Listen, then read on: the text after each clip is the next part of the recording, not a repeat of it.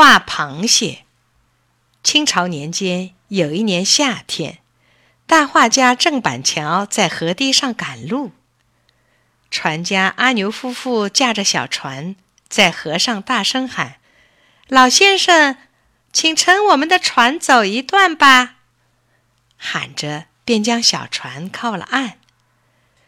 郑板桥上船一看，船舱里还坐着个秀才。阿牛见郑板桥满头大汗，递上一把折扇给他。郑板桥一看白扇面儿，说：“扇上少个画儿，我给你画一幅如何？”阿牛高兴地说：“好啊，那可谢谢你啦。”郑板桥从藤包里取出笔墨，在扇面上画了一朵菊花。阿牛夫妇高兴极了。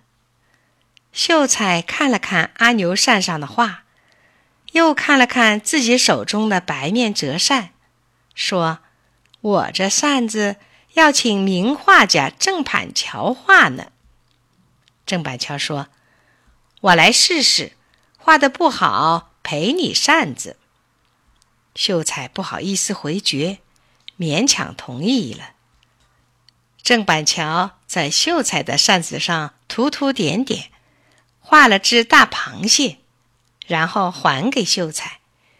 秀才接过扇子看了看，叹口气说：“画的倒不错，可惜不是名人的手笔呀。”郑板桥一听，知道这个秀才只从虚名，不求实际，就合起扇子。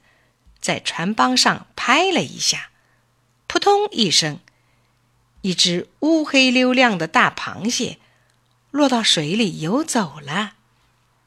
秀才一看，才知道碰上了真正的大画家，这下后悔了。他苦苦哀求郑板桥再给他画一幅，可郑板桥就是不答应。正在摇船的阿牛夫妇见了。忙打开扇子，刹那间，散发出阵阵菊花的香味儿，飘荡在河面上。